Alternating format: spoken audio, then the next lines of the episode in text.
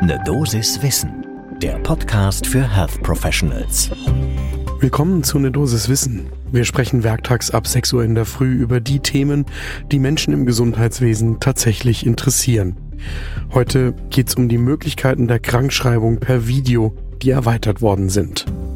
Ich bin Dennis Ballwieser, ich bin Arzt und Chefredakteur der Apothekenumschau. Heute ist Montag, der 29. November 2021. Ein Podcast von gesundheithören.de und Apothekenumschau Pro. Demnächst können tatsächlich auch solche Patientinnen und Patienten arbeitsunfähig geschrieben werden, die in der Praxis bisher noch nicht bekannt sind.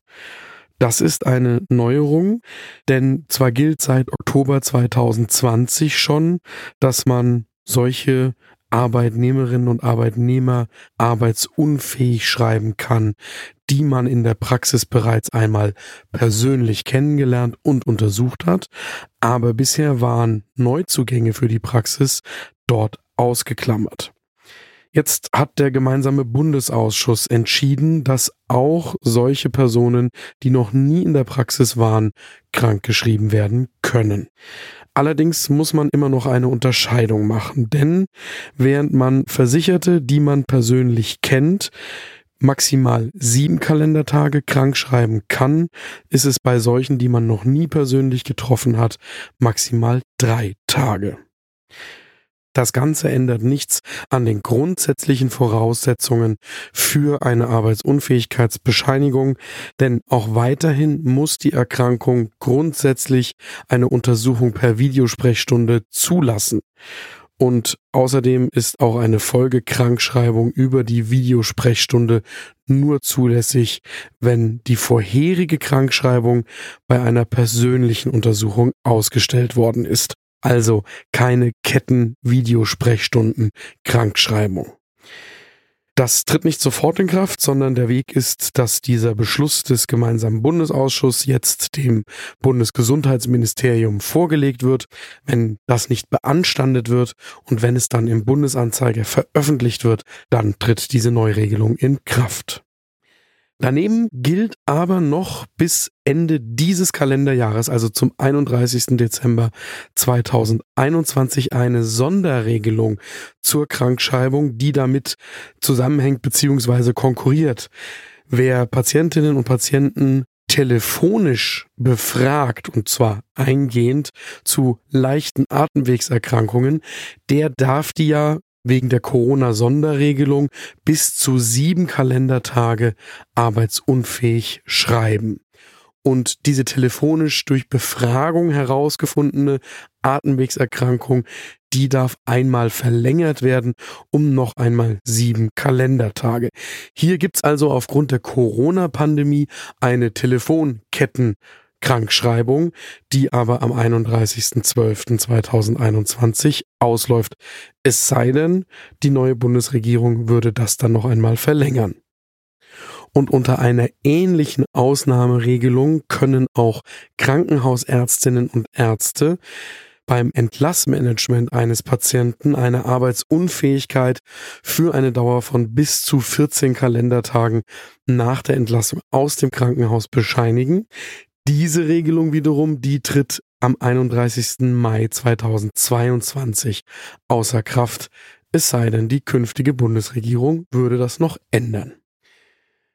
Neuigkeiten gibt's auch bei der elektronischen Arbeitsunfähigkeitsbescheinigung. Noch gibt's ja den guten alten gelben Zettel, der aber ab 2022 durch ein elektronisches Meldeverfahren ersetzt werden soll. Die Übermittlung der elektronischen Arbeitsunfähigkeitsbescheinigung durch die Arztpraxen an den Arbeitgeber ist eigentlich ab dem 1. Januar 2022 Pflicht. Jetzt gibt es aber eine Neuregelung, die den Startzeitpunkt der digitalen Weiterleitung der Daten von den Krankenkassen an den Arbeitgeber betrifft. Der Gesetzgeber hat den Termin auf den 1. Juli 2022 verschoben.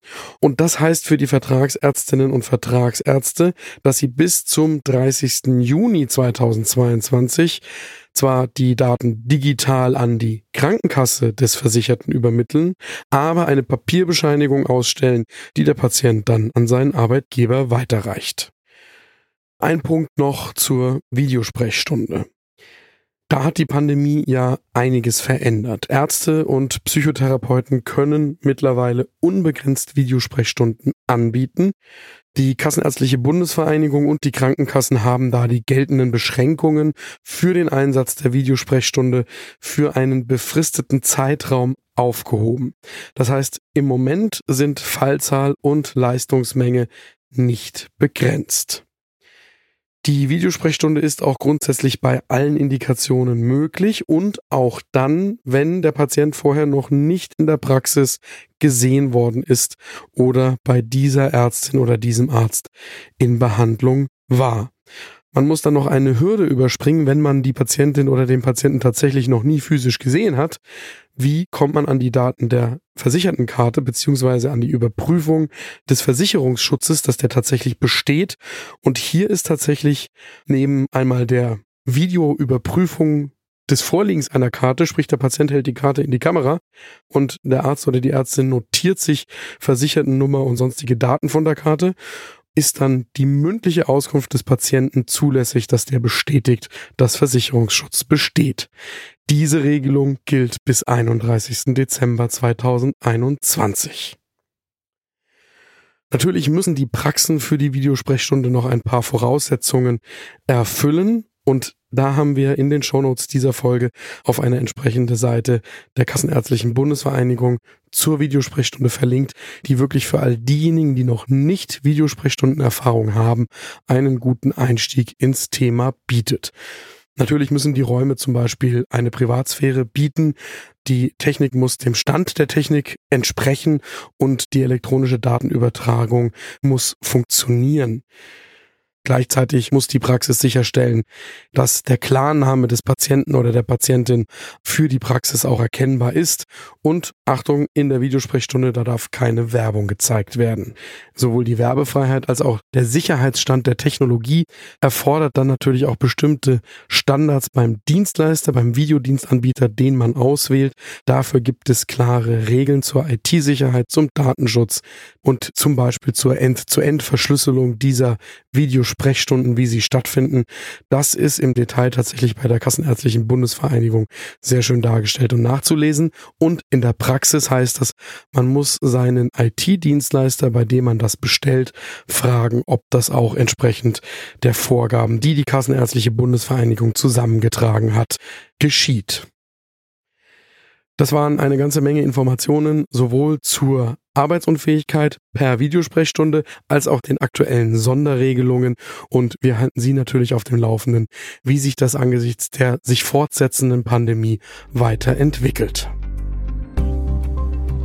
Gibt es andere Themen, die Sie werktags ab 6 Uhr in der Früh hier gerne hören würden? Dann schreiben Sie mir doch bitte eine E-Mail an eine Dosis Wissen at apotheken-umschau.de. Und wenn Sie auf Folgen bei diesem Podcast klicken, dann verpassen Sie keine der künftigen Episoden. Ein Podcast von gesundheithören.de und Apothekenumschau Pro.